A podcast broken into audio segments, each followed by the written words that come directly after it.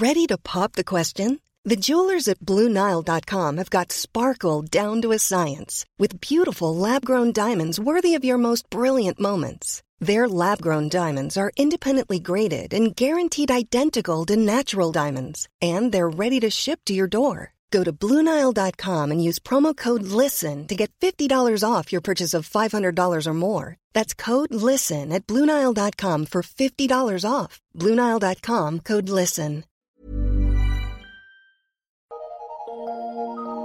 Eu sou Mário Persona e essas são as respostas que eu dei aos que me perguntaram sobre a Bíblia. Você enviou uma coleção de artigos uh, nos quais os autores cristãos tentam provar que a palavra vinho na Bíblia teria duplo sentido. Em alguns casos significaria apenas suco de uva, em outros vinho alcoólico. Ao contrário de um bom vinho, os argumentos que esses autores enviaram foram difíceis de engolir. Hoje nós só conseguimos beber suco de uva em qualquer época do ano porque ele é pasteurizado. Um processo inventado por Louis Pasteur Portanto, pode até ser que os judeus bebessem suco de uva, mas isso só acontecia num breve período após a colheita, já que não tinham refrigeradores e nem conheciam a pasteurização.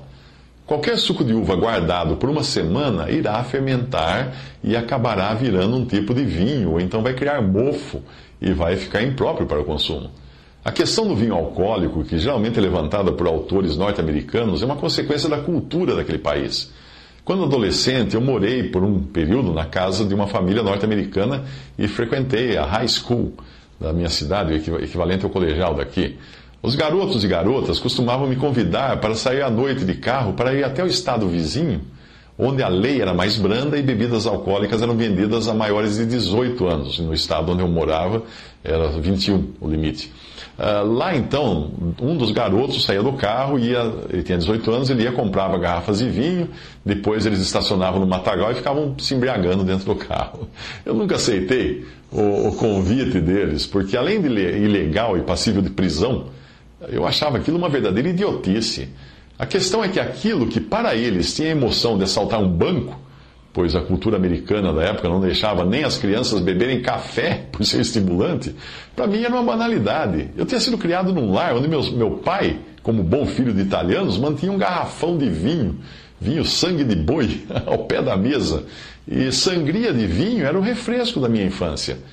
Mesmo assim, eu nunca vi meu pai embriagado e eu mesmo só me embriaguei uma vez no centro de faculdade para ver como era a sensação, que eu achei tão horrível que nunca mais eu quis experimentar. O próprio Jesus se refere a si mesmo como alguém que comia e bebia, e a crítica que faziam dele só pode indicar que ele estivesse se referindo a beber vinho. Mateus 11, 19. Veio o filho do homem comendo e bebendo, e dizem: Eis aí um homem comilão e beberrão, amigo de publicanos e pecadores. Veja que quando o salmista fala das coisas que Deus faz, o vinho está incluído como algo que o próprio Deus faz para alegrar o coração do homem, ao lado do azeite e do pão. Salmo 104, de 13 a 15, ele rega os montes desde as suas câmaras, a terra farta-se do fruto das suas obras, ele faz crescer a erva para os animais e a verdura para o serviço do homem, para que tire da terra o alimento e o vinho que alegra o seu coração. Ele faz reluzir o seu rosto com azeite e o pão que fortalece o seu coração. Será que alguém é ingênuo o suficiente para ler nessa passagem e o suco de uva que alegra o seu coração? Será? A exortação para a celebração da ceia do Senhor era, para, era que se controlassem para não ficarem embriagados. Uma demonstração que não faria qualquer sentido se a ceia fosse celebrada com o suco de uva. 1 Coríntios 11, 21. Porque comendo cada um, cada um toma antecipadamente a sua própria ceia, e assim um tem fome e outro embriaga-se. Então não era suco de uva que eles serviam na ceia. Quando a Bíblia fala da embriaguez causada pelo vinho, ela o faz em referência ao Espírito Santo, que deve ser, este sim, a fonte de alegria do cristão e o seu estimulante. Efésios 5,18: Não vos embriagueis com vinho em que há contenda, mas enchei-vos do Espírito. Se eu tentar trocar isso tudo por suco de uva, não vai funcionar. Não vos embriagueis com suco de uva em que há contenda. As passagens perderão, completamente o sentido. Além disso, o próprio primeiro milagre de Jesus se tornaria um motivo de gozação. Quem iria celebrar uma festa de casamento servindo suco de uva? E qual mestre-sala iria elogiar o segundo suco de uva como sendo melhor que o primeiro refresco? Naquele tempo, aquele que é chamado de mestre-sala da nossa versão era uma pessoa que reunia as características de mestre de cerimônia e metre, e também de principal convidado do casamento.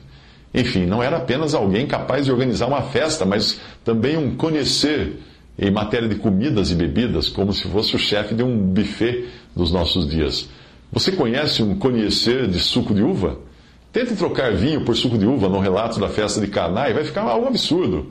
Vai ficar absurdo assim, olha. E logo que o mestre Sala provou a água feita suco de uva, não sabendo de onde viera, se bem que o sabiam os empregados que tinham tirado a água, chamou o mestre Sala ao esposo e disse-lhe: Todo homem põe primeiro o suco de uva bom, e quando já tem bebido bem, então o inferior, mas tu guardaste até agora o bom suco de uva. O álcool certamente causa muitas tragédias quando tomado em excesso. Mas os textos desses autores que você me mandou são tendenciosos e tem tantos erros que eu não consegui continuar lendo. Eles são um caso típico de pessoas que tentam interpretar a Bíblia com base nas suas opiniões, quando deveriam fazer justamente o contrário. Ter opiniões baseadas na Bíblia. Os textos distorcem as escrituras para fazerem valer a opinião dos autores. São casos típicos de farisaísmo que levam as pessoas a coarem o mosquito e engolirem o camelo. Apenas um exemplo tirado do primeiro texto que você mandou, quando o autor dá uma razão pela qual Jesus não poderia ter bebido vinho. Veja só o que ele escreve, abre aspas. Porque em Levítico 10, e 9 a 11, há o mandamento de que o sacerdote de Deus não podia beber vinho nem bebida forte. Não bebereis vinho nem bebida forte, nem tu nem teus filhos contigo, quando entrardes na tenda da congregação, para que não morrais. Para fazer diferença entre o santo e o profano, e entre o imundo e o limpo, e para ensinar os filhos de Israel todos os estatutos que o Senhor lhes tem dado. Se você encontrar um cartaz dizendo: Não bebereis vinho, nem bebida forte, nem tu, nem teus filhos contigo, quando estiveres dirigindo o seu automóvel, para que não morrais, será que você entenderia o texto como uma proibição generalizada ao consumo de bebida alcoólica? Claro que não. A ordem semelhante aparece em Ezequiel 44, 21. Nenhum sacerdote beberá vinho quando entrar no ato interior é claro que quando o autor do, dos textos que você mandou parte do princípio de que tudo que fala de positivo sobre a palavra vinho está se referindo ao suco de uva, e tudo que fala de negativo sobre a palavra vinho é bebida alcoólica, aí fica impossível contra-argumentar, até com versículos, como aquele em que Melquisedeque traz pão e vinho para Abraão, em Gênesis 14, 18. Melquisedeque teria trazido pão e suco de uva, na opinião desses autores. Mas essa ideia causa mais problemas do que os que tenta resolver, porque veja a passagem, número 6, 20, 6 de 2 a 4. Fala aos filhos de Israel e diz-lhes: Quando alguém, seja homem, seja mulher, fizer voto especial de Nazireu, a fim de se separar para o Senhor, abster-se-á de vinho e de bebida forte. Não beberá vinagre de vinho, nem vinagre de bebida forte, nem bebida alguma feita de uvas, nem comerá uvas frescas, nem secas por todos os dias do seu nazireado não comerá de coisa alguma que se faz da uva, desde os caroços até as cascas. Quando a Bíblia quer explicar o tipo de bebida feita com uva, ela o faz em detalhes a ideia de deixar a nossa vontade interpretarmos quando a palavra vinho significa vinho alcoólico ou suco de uva gera problemas de interpretação dessa passagem quando Jotão fala por parábolas, Juízes 9,13. Mas a videira lhes respondeu: Deixaria eu o meu mosto que alegra a Deus e aos homens para ir balouçar sobre as árvores? Acaso o suco de uva poderia alegrar a Deus e aos homens? E se aqui for vinho alcoólico mesmo, como poderia estar associado à alegria em relação a Deus? Lembre-se do salmo que diz que o vinho alegra o coração do homem. Para mim, a questão é muito simples: beber vinho não é pecado, embriagar-se é. Alimentar-se não é pecado, glutonaria, comer demais é. Sexo não é pecado, fornicação e sexo fora do casamento é. Bruce Leckey, autor do primeiro texto que você enviou e que aparece em inglês em vários lugares na internet, foi pastor batista e não tinha apenas essa opinião equivocada sobre o vinho. Ele estava também entre os que, os que acreditam que a tradução inglesa King James da Bíblia foi inspirada por Deus. Isso mesmo, a tradução em si, não apenas a palavra de Deus em termos genéricos. Dentro dessa visão, desses que acreditam que a King James é a única tradução inspirada por Deus, uh, ele não poderia nem comparar com a, a tradução Almeida, por exemplo, já que a Almeida não tem o status de tradução inspirada. Nós precisaríamos todos aprender as línguas originais, hebraico, aramaico e grego, para ler a pura palavra de Deus nos manuscritos, ou então aprender inglês e usar King James. É meio estranho pensar que a Bíblia Almeida, que eu sempre usei, não tem o mesmo status divino da Bíblia King James. Mais um ponto importante que põe por terra o artigo sobre o suco de uva versus vinho desse autor. A festa da Páscoa, ocorrida na primavera, entre março e abril, durava sete dias, e a festa dos tabernáculos, ou colheita dos frutos, no outono, entre setembro e outubro, também durava sete dias. Ou seja, quando o Senhor participou da última ceia com seus discípulos, era Páscoa. Portanto, seis ou sete meses após a colheita das uvas. O cálice que eles beberam certamente não podia ser de suco de uva. Basta guardar suco de uva não pasteurizado e fora de uma embalagem Tetra Pak para você ver que ele se transforma num caldo embolorado ou, na melhor das hipóteses, em vinagre.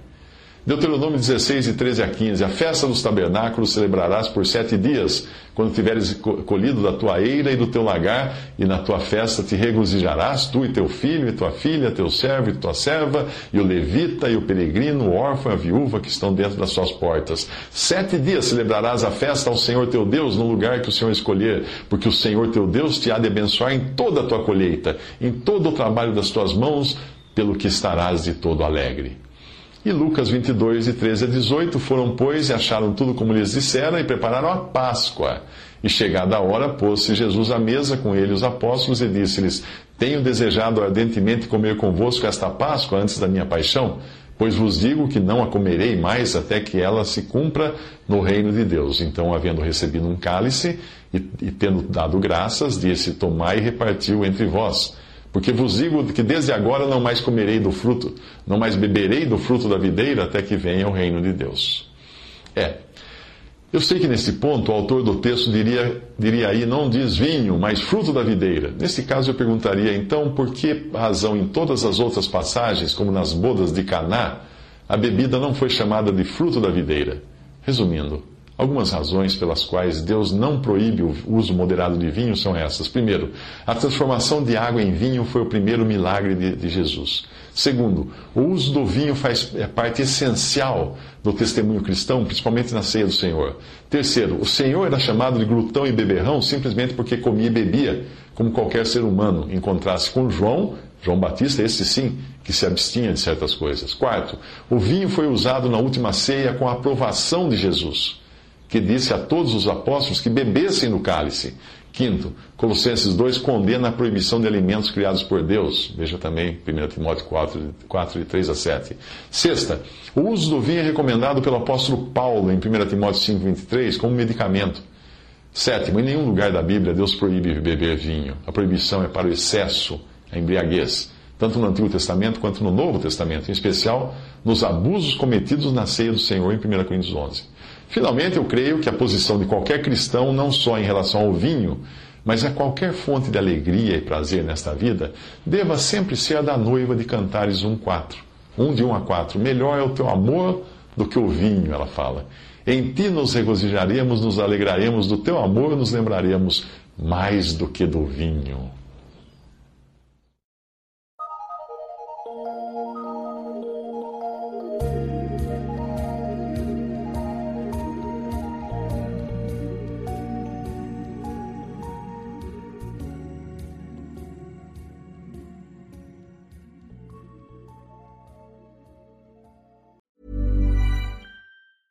A lot can happen in the next three years. Like a chatbot may be your new best friend. But what won't change? Needing health insurance. United Healthcare Tri Term Medical Plans are available for these changing times.